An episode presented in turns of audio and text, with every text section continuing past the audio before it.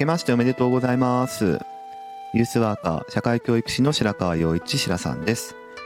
若者の成長や社会参画、福祉、働くことなどの日常生活全般に関わりながら、居場所づくりや地域づくりなどをしたり、若者のコミュニティや意思決定を支え、彼らが社会の一員になっていく手助けをする仕事をしたりしています。ということで、改めまして、明けましておめでとうございます。えー2023年ですね。はい、あのーまあ僕に至っては何も変わらない日常なんですが、えーもともと北海道札幌市の出身なんですけど、今回はですね、あのーまあ北海道に帰省せず、えー名古屋の自宅でゆっくりするっていう、えーまあゆっくりもしてられないんですけどね、失業や、えーこれからどうなっていくかっていう、そういうまさに年なので、まあどうし、どうしていこうかっていうことなので、あんまりゆっくりもできないんですが、まあでも、あの、体的には、えーいろんなとこ飛び回ってということではなく、名古屋にいるという、そういう新年を迎えています。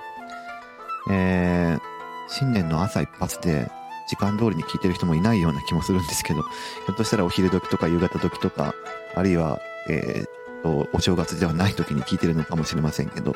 はい、えー始めていきたいと思いますが、えっと、今日はですね、あのーまあ、昨日の話の続きを、あの、本当は年末ではっきり話題として終われば一番気持ちよかったんですけど、思いのほか、えー自分の中で盛り上がってしまいましてですね、えー昨日の話をちょっと移して、えー物語っていうことをすごい自分は大事にしてんだよっていう話を、えしていきたいなと思っています。はい。では今日もやっていきましょう。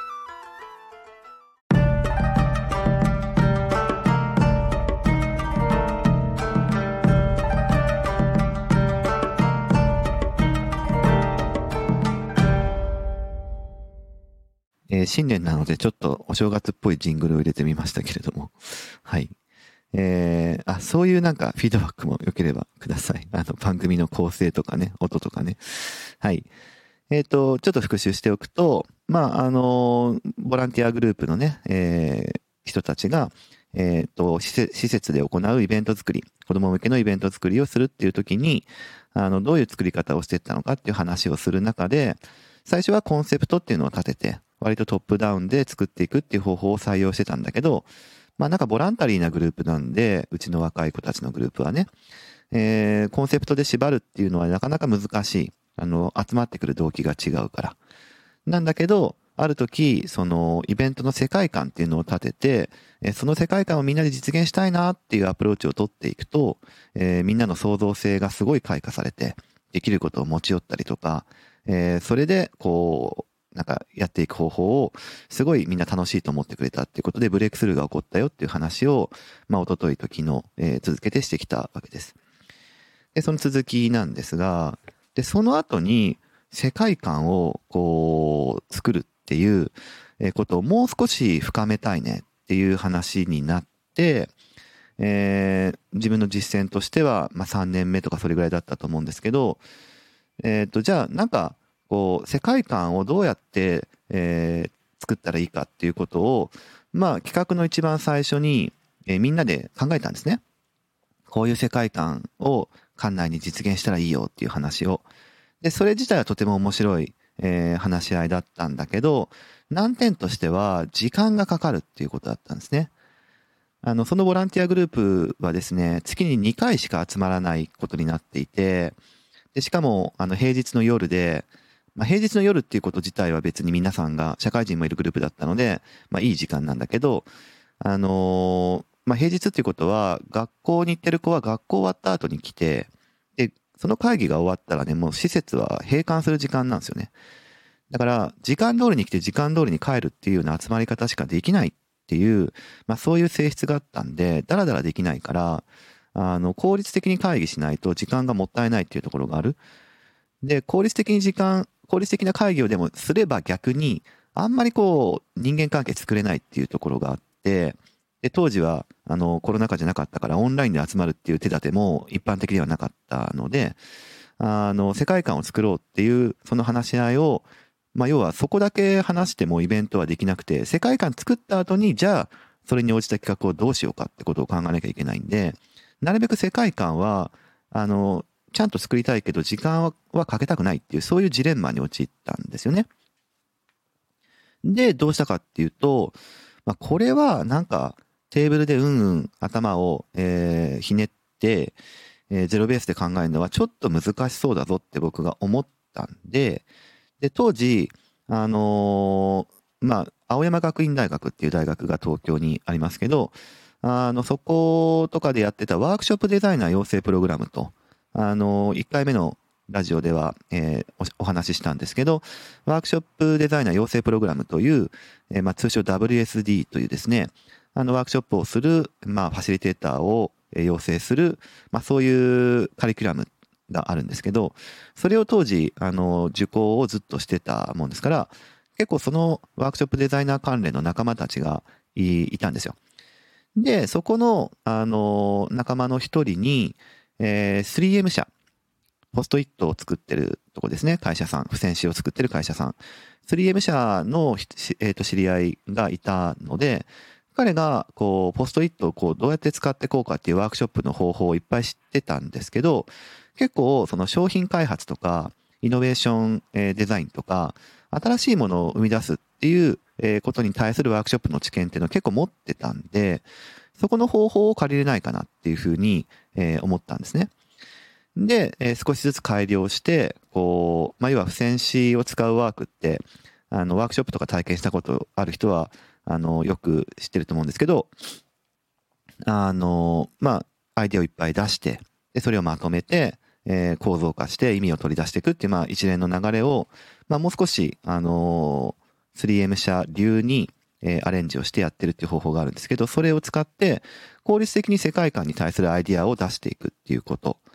で、その後に、あの、ものが、あの、世界観を作っていく強力なフレームワークとして、あの、大塚英二さんという、えー、まあ、方がいるんですけどね。大塚英二さん。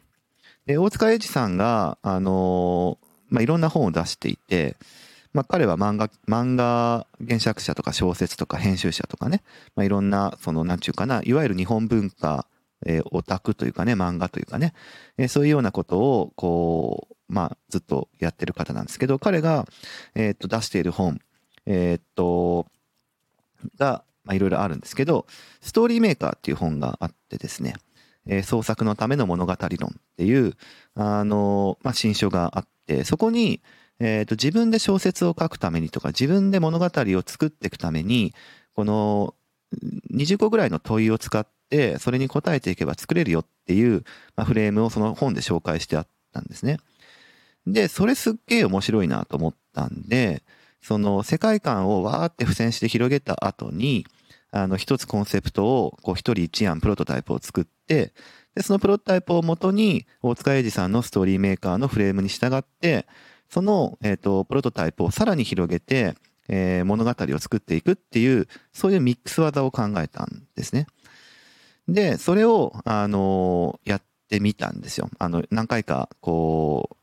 う、なんちゅうか、えー、リーダーたちだけに、えー、実験して試してみて、ああ、いけそうだぞっていう手応えを感じて、で、物語を、あのー、作るっていう方法を開発しました。で、大事なのは、世界観を描くってことと、そこから、あの、いわゆる小説のようなですね、筋張った、えー、展開がある物語っていうのを作るっていうところにシフトチェンジしていったっていうことですね。で、その世界観を描いて物語ができると、ああ、すごいこの物語を実現したくなるような、えー、イベントにしたいねっていう話になってって、で、それが、あの、どんどんどんどん発展していくわけですね。で、多分言葉だけだとちょっと伝わりづらい人もいるかなと思ってるので、あの、良ければですね、この物語作りワークショップをどういうふうにやってるかっていう、あの、映像がありますので、あの、リン、あの、コメント、うん？違うな。えっと、概要欄か。えー、概要欄にリンク貼っておきますので、ぜひ、あの、そこから飛んで、えー、物語作りワークショップがどういうふうにやられてるかっていう、えー、のを見てほしいなというふうに思っています。で、えー、これね、もう5年近く実践してるんですけど、この物語作りワークショップ、ブラッシュアップを重ねてやってってるんですけど、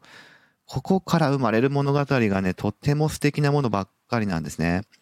で素敵なものばっかりで、かつ、それが、あの、若者たちの、こう、いろんなアイデンティティにぐさぐさぐさぐさ影響を与えてですね、彼ら自身にも変化が及んでいくっていうところが、すごく見て取れるんです、毎回。で、そこからなんか物語の可能性っていうものを自分は見出したっていうことがあって、あの、次回ぜひその代表的な物語何個か紹介したいなと思うので、その物語を聞く中で、まあちょっと、あの、年始のね、えー、ちょっと慌ただしい時期から少し落ち着いて、えー、まあ今年どうしようかなって思ってる、えー、人向けにお話を明日は、え、ちょっとしてみたいなというふうに思っています。はい。なんかこのシリーズちょっと長くなっていってますけど、結構すごく自分で大事にしたい話なので。じゃあ明日は代表的なお話と、でそのお話が、まあ、ひょっとしたらね、どういうイベントになってってるのかっていうのが気になる方もいると思うので、えー、それを、あの、えっ、ー、と、同時にお伝えしながら物語の、えー、可能性っていうかね、え、ユースワークとの関連性みたいなところも少し語れたらなというふうに思っています。では、明日もよろしくお願いします。